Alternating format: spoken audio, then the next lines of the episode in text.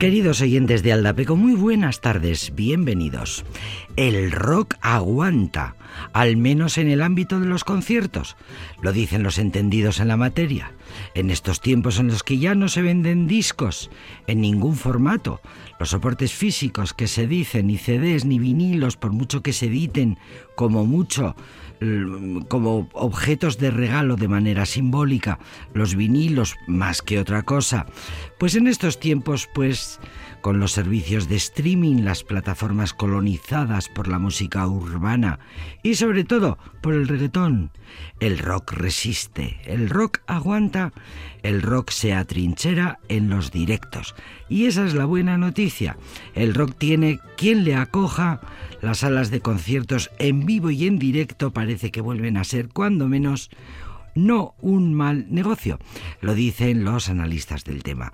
Además, pronostican que la música de guitarras será la más escuchada en los escenarios españoles en los próximos tiempos.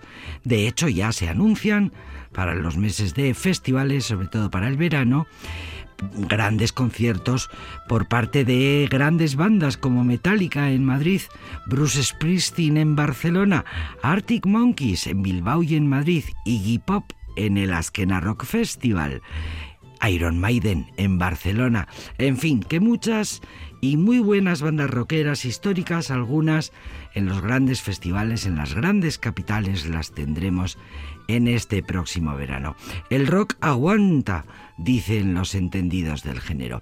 Contábamos estos días en Aldapeco la sorpresa de bandas como La Frontera, lo contaban en una entrevista.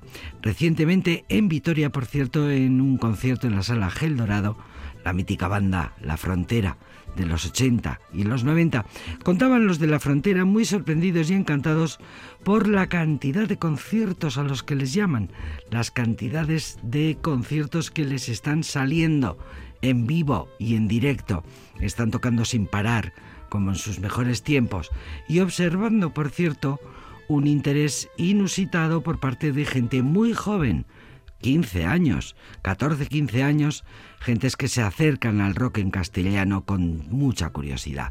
Las salas de conciertos son más necesarias que nunca, proclaman.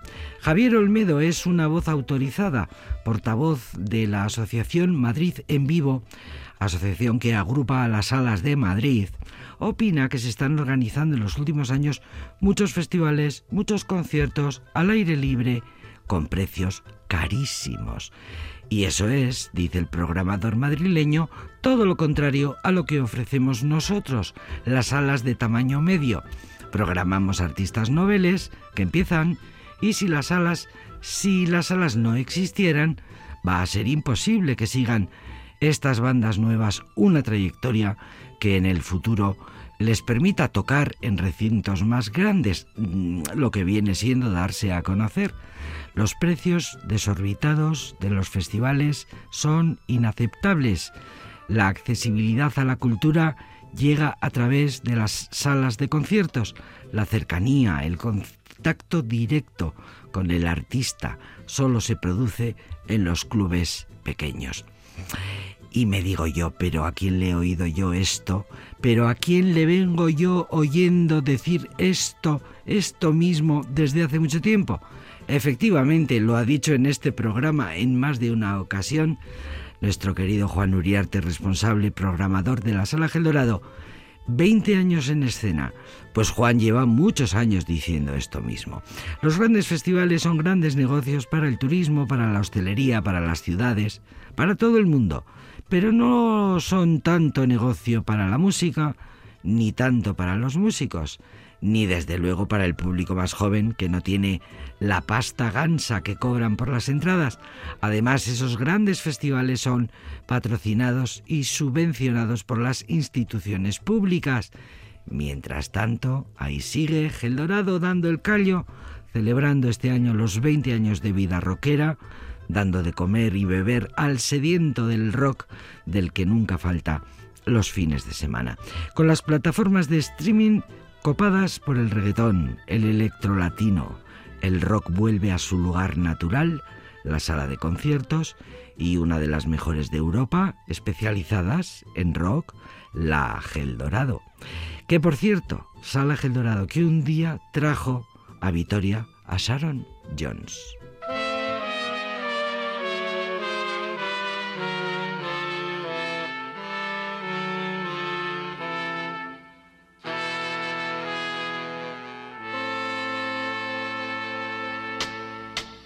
100 days.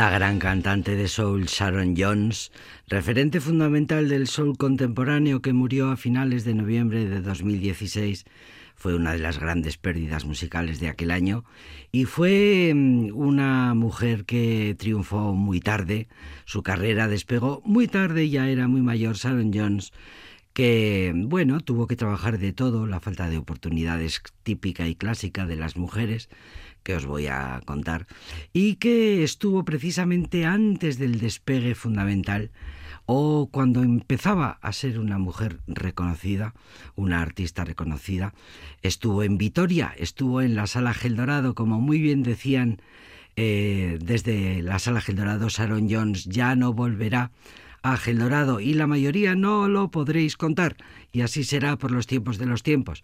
Esta vez aún estás a tiempo. El concierto de este fin de semana lo puedes pillar puedes estar presente, así que ya vas comprando las entradas. Bueno, pues es verdad, pueden alardear de ello. Eh, ha habido nombres muy importantes en la historia del rock que, siendo todavía no demasiado conocidos, llegaron a Vitoria y fueron fichados por la sala Gel Dorado. Sharon Jones era una niña de una familia muy pobre del estado de Georgia que se enamoró de la voz y de la energía de James Brown. En plena adolescencia se había mudado a Nueva York.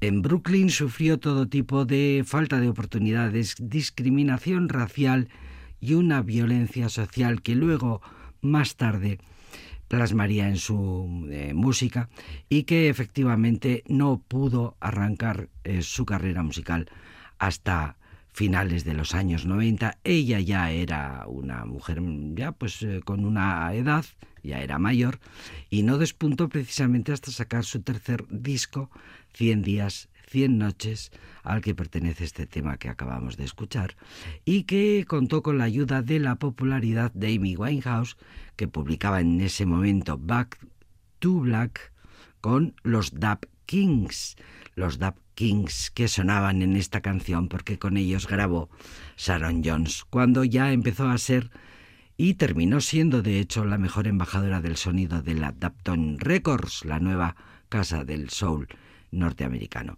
Ejemplos de conciertos y de figuras que mm, no eran demasiado conocidos cuando vinieron a Gel Dorado y que luego, sin embargo, acabaron siendo referentes, como es el caso de Sharon Jones. Esta noche, por cierto, una banda clásica vitoriana, Soul Breakers Company, 20 años en activo y tocando en grandes festivales y en salas vivas y con alma como Gel Dorado, pues esta misma noche tienen concierto en vivo y en directo. Luego los escucharemos en este programa que se llama Aldapeco. Aldapeko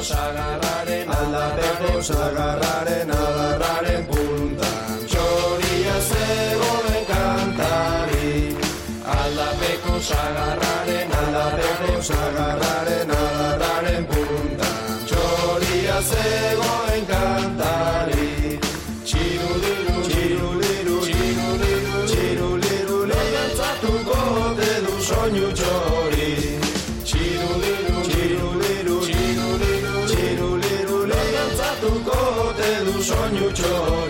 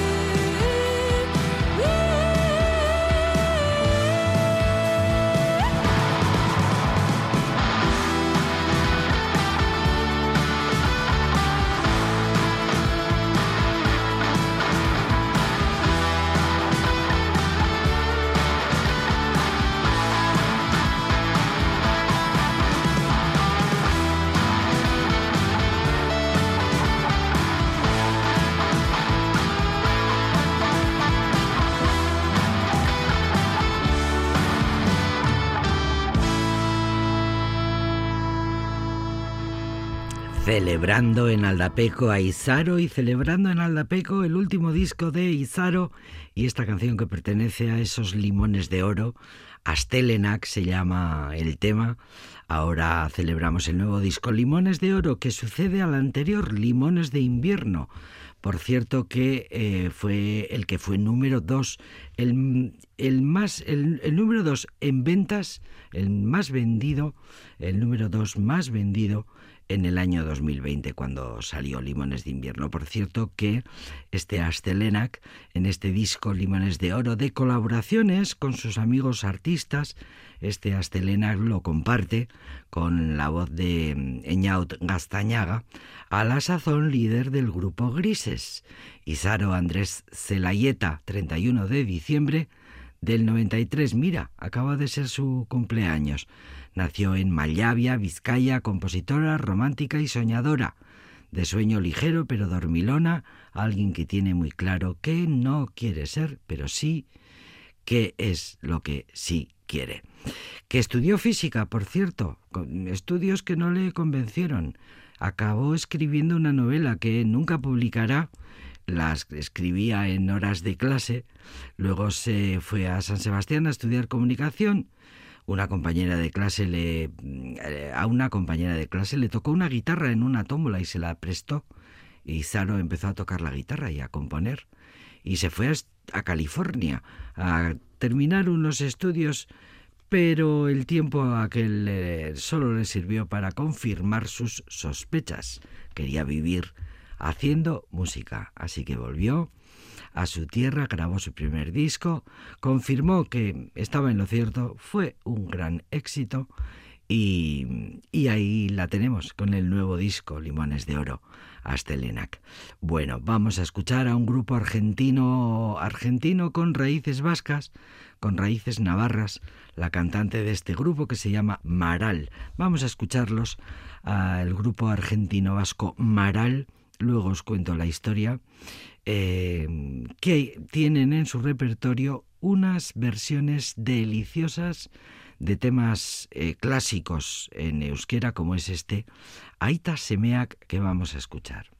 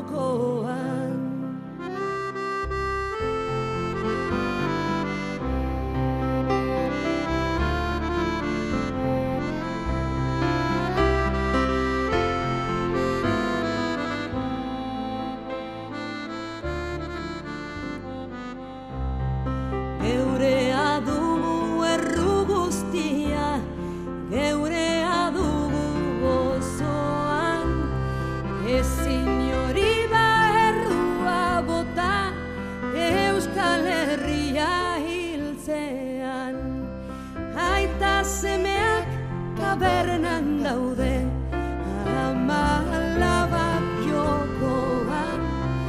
Aita semeak tabernan daude ama alabak jokoan Baina gaztean naiz eta daukat etorkizuna eskuan Ez zaigu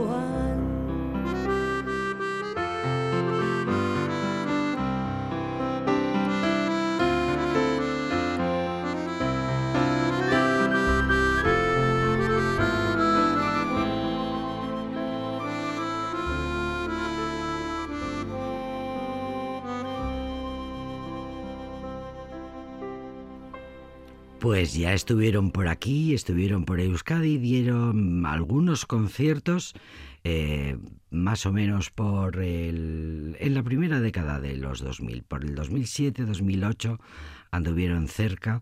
Cantaron en Vitoria en un par de ocasiones. El grupo se llama Maral, nació en el 2000 en Arrecifes, al norte de la provincia de Buenos Aires. Cantaban tango, folclore argentino, también canciones en euskera, porque frecuentaban la Euskalechea bonaerense. Su vocalista, Mariana Dominé, que canta maravillosamente este Aita Semeak, la frecuentaba la Euskalechea desde chiquitina, porque allí iba con su abuelo, Primitivo Irigoyen, un navarro emigrante que había llevado a su familia hasta Argentina buscándose la vida y había encontrado refugio en la Euskalechea, un lugar donde encontrarse con gente mm, con la que tararear temas comunes, conocidos. Bueno, la, mm, ese arrope cultural ese arrope tan necesario cuando una persona tiene que eh, marcharse de su tierra, de sus orígenes, pues la nieta mm, que ha crecido prácticamente toda su vida al arrope de la Euskal Echea bonaerense, pues ahora eh, mm, va llevando por los escenarios y haciendo grabaciones de, de versiones de los grandes temas, de las grandes canciones del repertorio Euskaldun, como es el caso de este maravilloso Eperra que vamos a escuchar.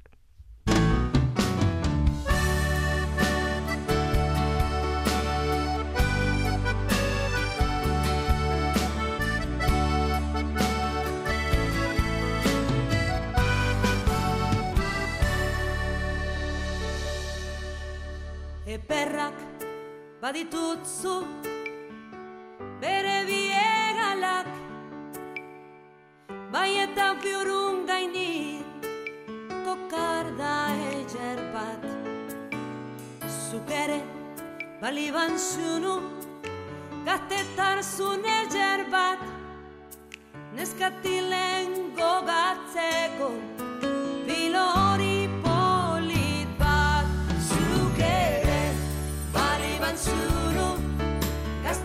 so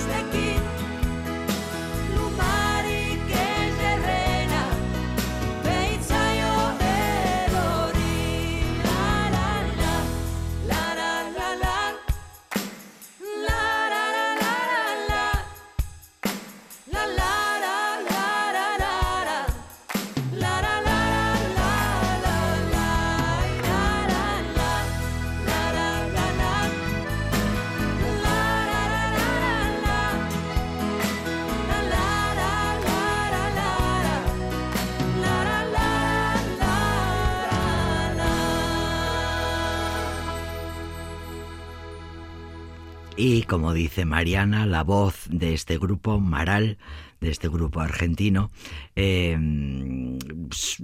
copiaron, recrearon, eh, se enamoraron de canciones como Lauteyatu, Aita Semeak, Guk Euskaraz, Eperra, que acabamos de escuchar, y mm, bueno, lo que querían era que al escuchar sus canciones se escuchara en Argentina el latir de la herencia, el latir de la nieta.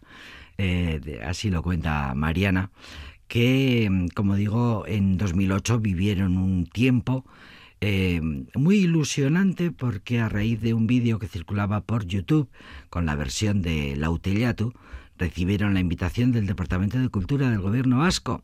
Le verdaderamente nos sorprendió hasta las lágrimas cuenta Mariana. Nunca voy a poder transmitir la felicidad que sentimos y que representó para nosotros este reconocimiento y poder llevar nuestra voz y nuestras canciones a la tierra vasca.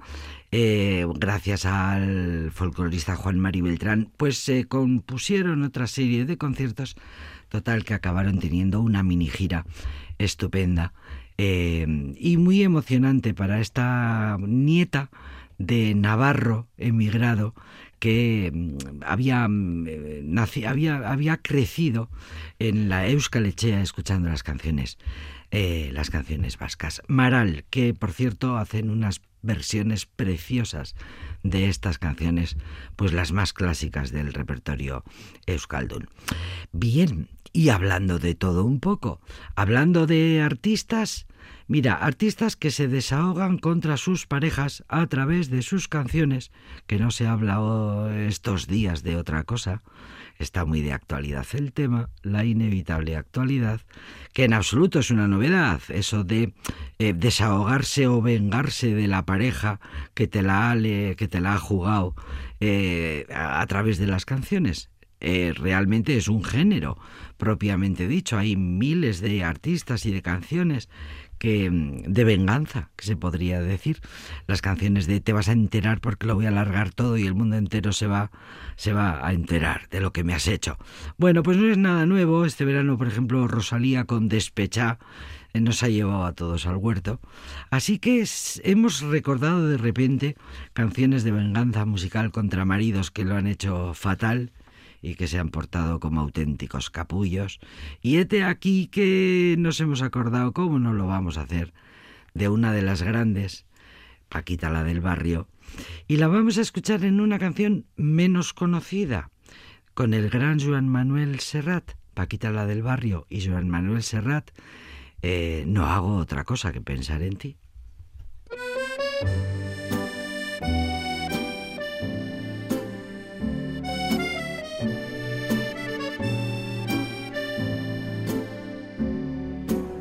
No hago otra cosa que pensar en ti. Por halagarte y para que se sepa, tomé papel y lápiz y esparcí las prendas de tu amor sobre la mesa. Buscaba una canción y me perdí en un montón de palabras gastadas. No hago otra cosa que pensar en ti. Y no se me ocurre nada.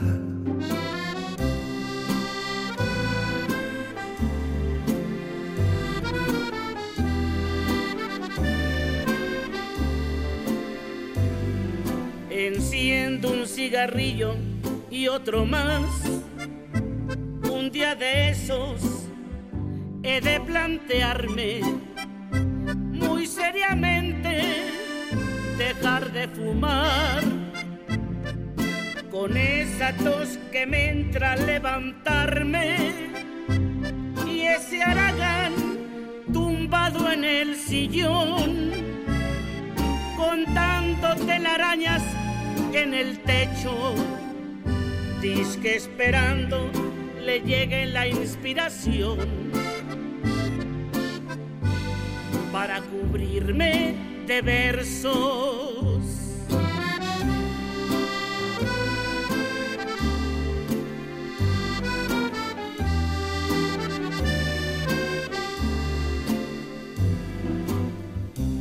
Miré por la ventana y me fugué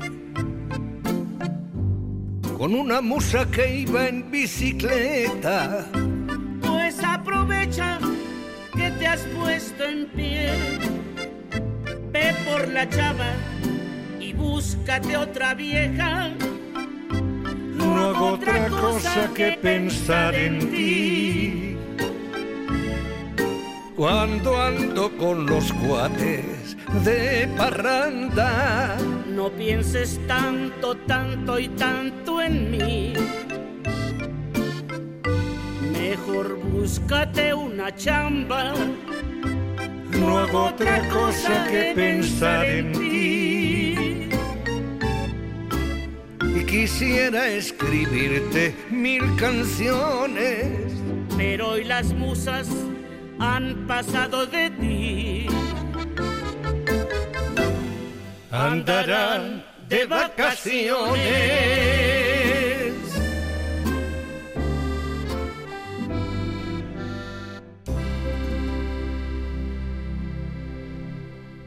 de su disco Antología Desordenada que grabó hace unos cuantos años Joan Manuel Serrat, un disco con amigos, un disco de duetos con sus canciones memorables, Antología Desordenada que contiene esta no hay no hago otra cosa que pensar en ti, una de las grandes de Joan Manuel Serrat, gran admirador de Paquita la del barrio, a quien llamó para la ocasión eh, la invitó al proyecto y ambos ejecutaron esta venganza musical. Por cierto que Joan Manuel Serrat, eterno seductor, no se le conoce en canciones vengativas en su contra. Y, y le, bueno, les quedó esta versión tan bonita. Paquita la del barrio, antes eh, lo decíamos de Sharon Jones, mujeres que han eh, triunfado en la música, que han llegado a ser conocidas y referentes en la música a una edad tardía, porque han tenido, bueno, pues el bastante el mundo en su contra, bastante la vida en su contra. Es el caso de Paquita la del barrio, eh, muy conocida por el monotema de sus canciones, eh, muy conocida porque no se corta un pelo y dice en sus canciones, ex- expresa maravillosamente y como nadie el odio hacia un ser, un marido que le hizo mucho daño. Dice cosas de él como animal rastrero, escoria de la vida, defesio mal hecho, maldita cucaracha. No vamos a escuchar la canción en la que dice todas estas cosas porque es la que siempre se suele poner.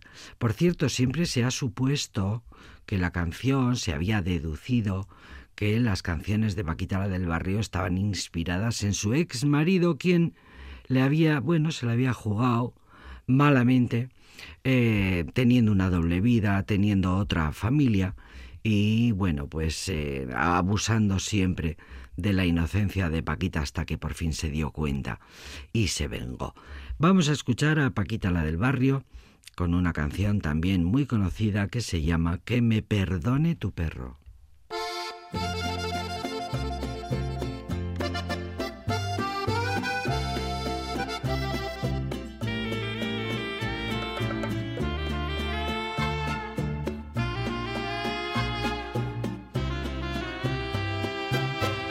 Como perro me seguías, como perro me casaste, fui tu presa, ya lo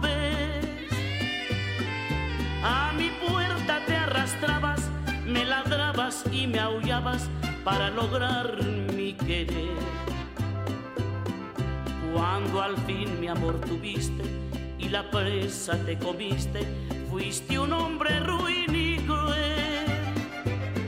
Fuiste perro traicionero, pues mordiste aquella mano que te daba de comer.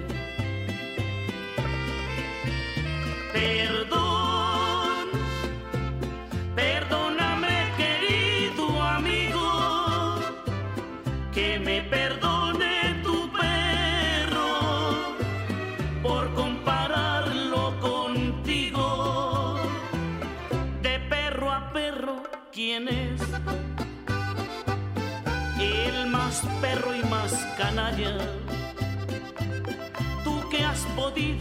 morder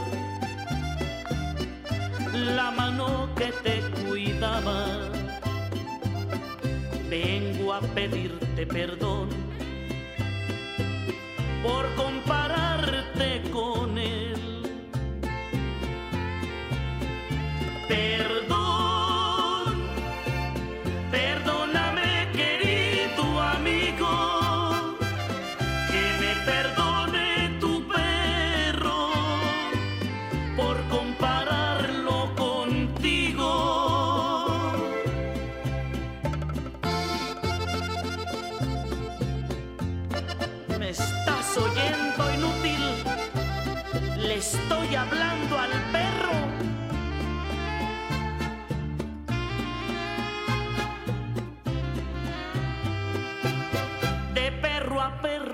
quién. El más perro y más canalla. Tú que has podido morder la mano que te cuidaba. Vengo a pedirte perdón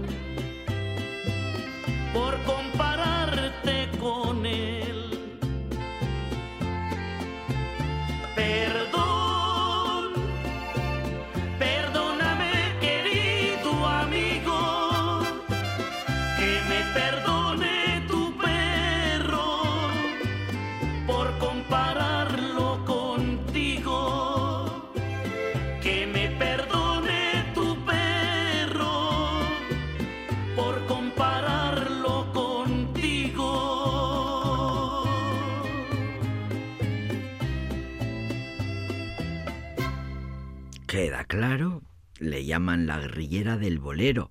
En sus canciones se expresa en contra de la cultura machista y es lo que le ha hecho tan popular.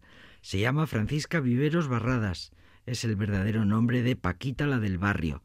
Nació en el poblado de Alto Lucero, Veracruz, México, desde donde inició su propia batalla por darle voz a todos los sentimientos reprimidos por una buena parte de las mujeres latinoamericanas, sometidas, sojuzgadas, no respetadas por sus hombres, por sus maridos, por sus parejas. Sus temas se caracterizan por denunciar las actitudes machistas, misóginas. Contrajo matrimonio dos veces, la primera vez a los 15 años con un hombre de 42 llamado Pablo, mientras ella esperaba un hijo de él. Paquita se enteró de que su marido ya tenía una esposa en el pueblo de al lado y una familia entera.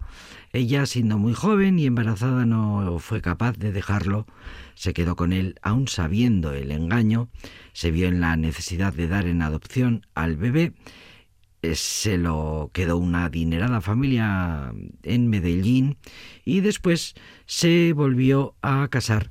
Su matrimonio duró 31 años hasta el fallecimiento de su marido, con el que fue eh, realmente feliz. Hasta eh, vivió con él hasta que murió su marido en 2004.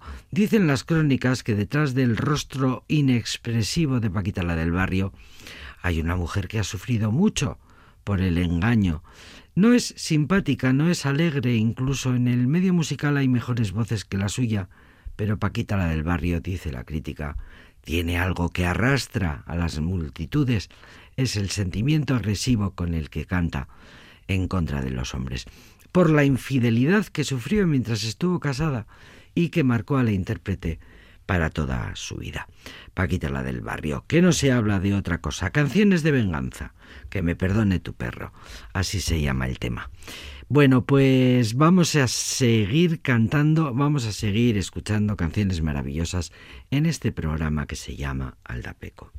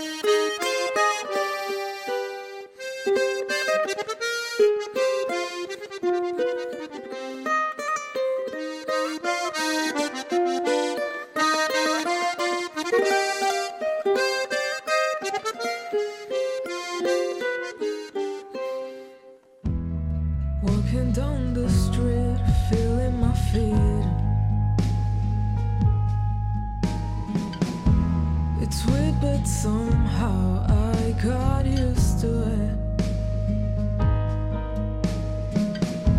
It's hard to believe how nothing is able to kill. So my mission today is survive another sin. And I see people, I see trees,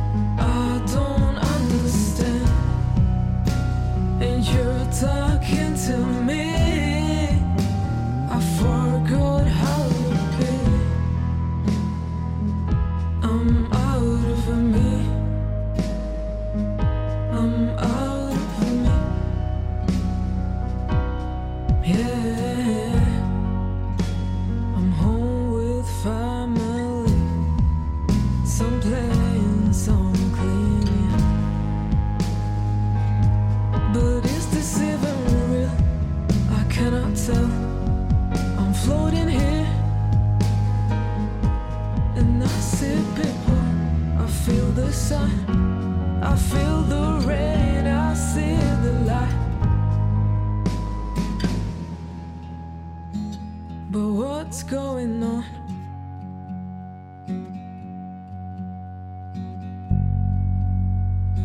Said I'm